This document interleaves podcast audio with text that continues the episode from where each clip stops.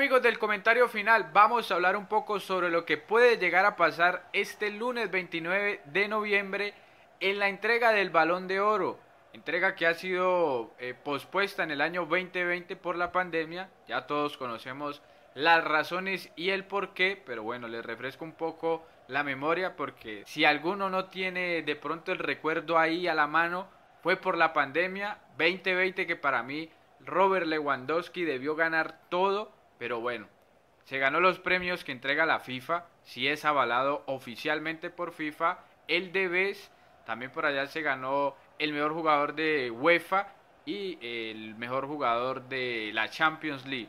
Premio que este año ganó Jorginho y por ahí también estuvo en la lucha el polaco, pero bueno, creo que por, por la obtención de la Champions League y diferentes premios con la selección, pues Jorginho fue un paso adelante en el 2021, pero en el 2020 para mí el mejor jugador fue Robert Lewandowski. ¿Por qué inicio con esto? Porque quiero que separemos la temporada 2020 con la 2021, aunque para mí Lewandowski ha sido un monstruo total desde hace muchos años, pero eh, con el bajón futbolístico que ha tenido Leo Messi, Cristiano Ronaldo, pues él ha empezado a surgir. El polaco ha empezado a ir un poco más arriba y ha empezado a estar como al mismo nivel de, de la época dorada del fútbol actual, que es Messi y Cristiano Ronaldo.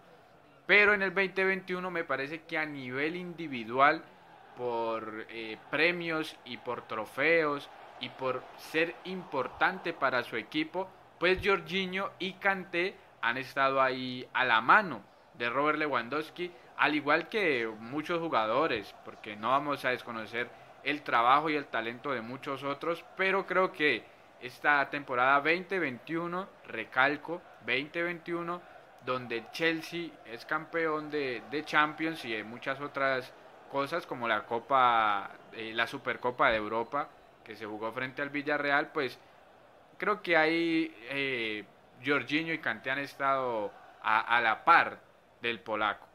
En esta gala también se entregará el trofeo Copa al menor de 21 años, premio que anteriormente ganó Matisse de Ligt, el neerlandés que en ese entonces, 2019, jugaba por allá en el Ajax. Qué bien jugaba ese equipo, en el Ajax de Frenkie de Jong y Tadic y muchos otros jugadores.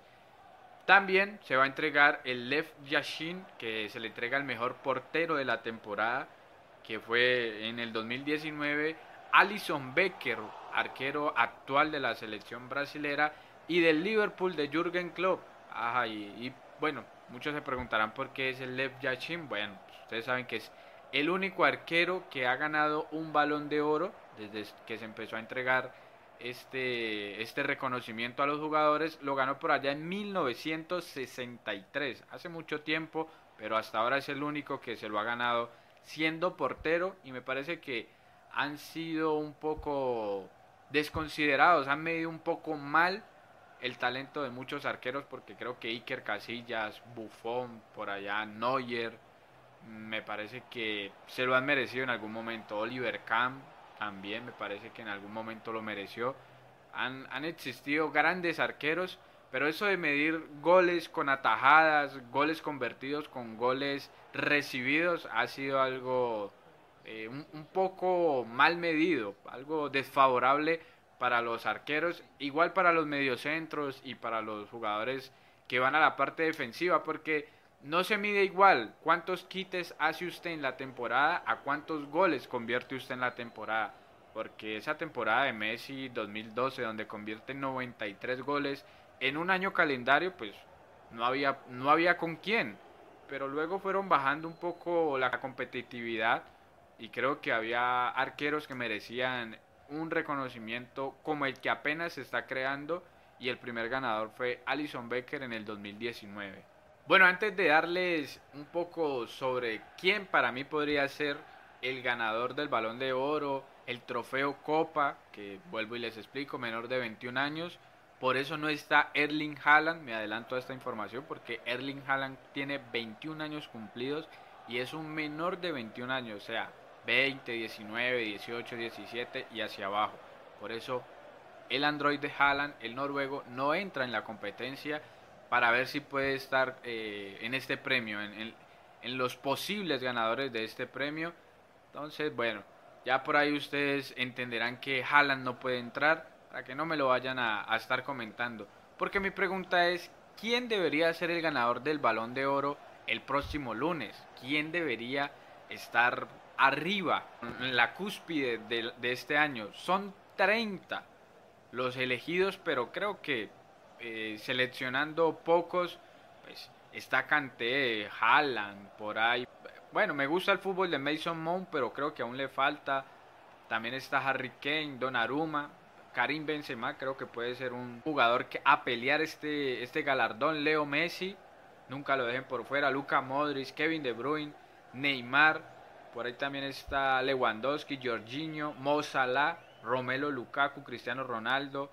Y de los colombianos, para llenarnos de orgullo, está el Guajiro Luis Díaz, el jugador que actualmente se desempeña como extremo por la izquierda en el Porto de Portugal, Luis Díaz. Me parece que ah, e-, es muy lindo, es muy lindo poder leer el nombre de un colombiano ahí. Creo que desde Falcao y James Rodríguez no veíamos un colombiano dentro de los 30 que yo creo que va a quedar por fuera. Le falta mucho al Guajiro para poder igualarse a Messi, a Cristiano, a Lewandowski.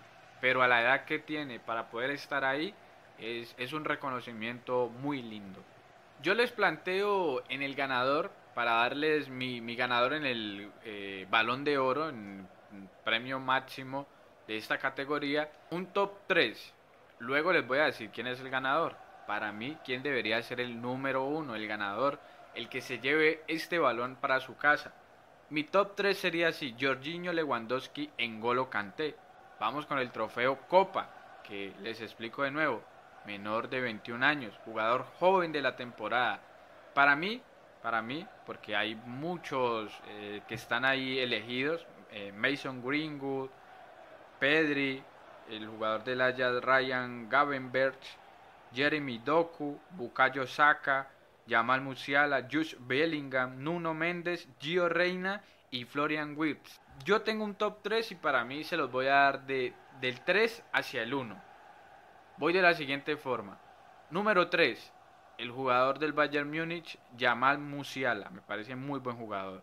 Número 2, jugador del Borussia Dortmund, Jude Bellingham, el inglés.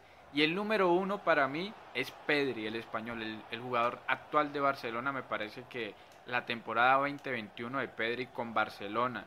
A pesar de ser un muy mal Barcelona, para mí fue un muy buen Pedri porque entró y le brindó algo diferente a ese Barcelona que no tenía nada, tenía a un Messi apagado y ya, eso era todo lo que tenía para mí, un, buen Busquets, un buen Ter Stegen y no tenía muchas armas de más.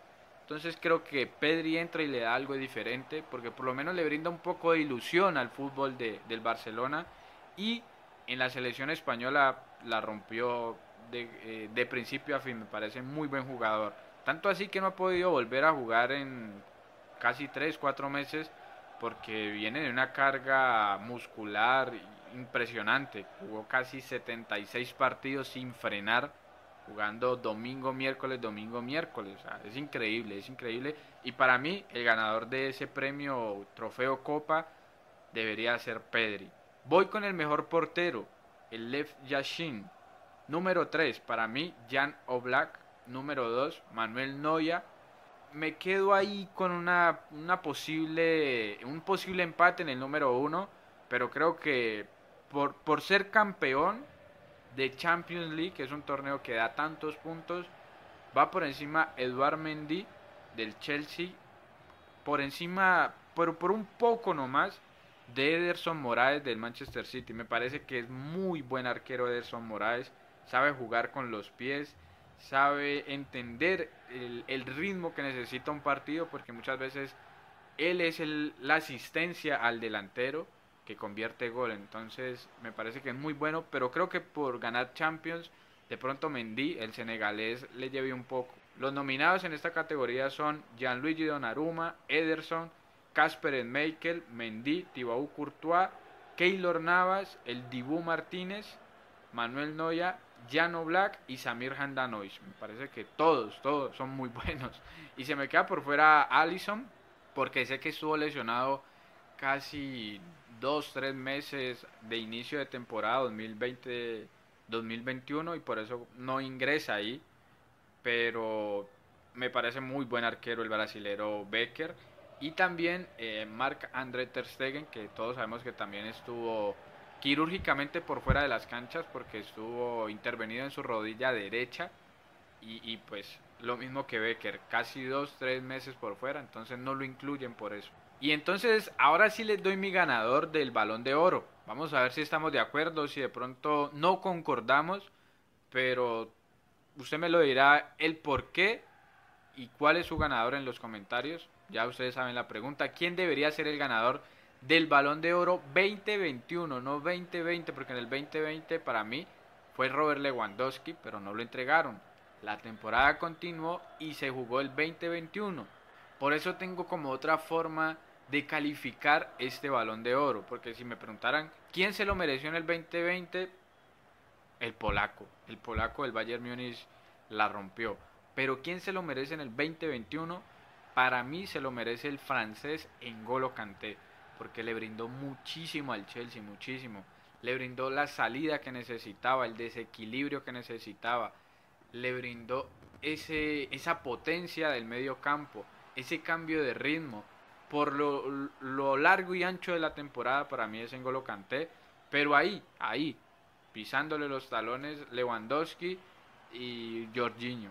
Eh, todos tres hicieron una muy buena temporada, pero para mí lo que brinda Kanté en el fútbol va un poquito más allá y no lo mido por los goles, porque si fuera por goles, por eh, chalacas, tijeras y todas estas cosas que, que brindan pues los delanteros sería siempre Robert Lewandowski, Cristiano, Messi, Benzema. Siempre se premiaría a un delantero y no a un jugador como tal.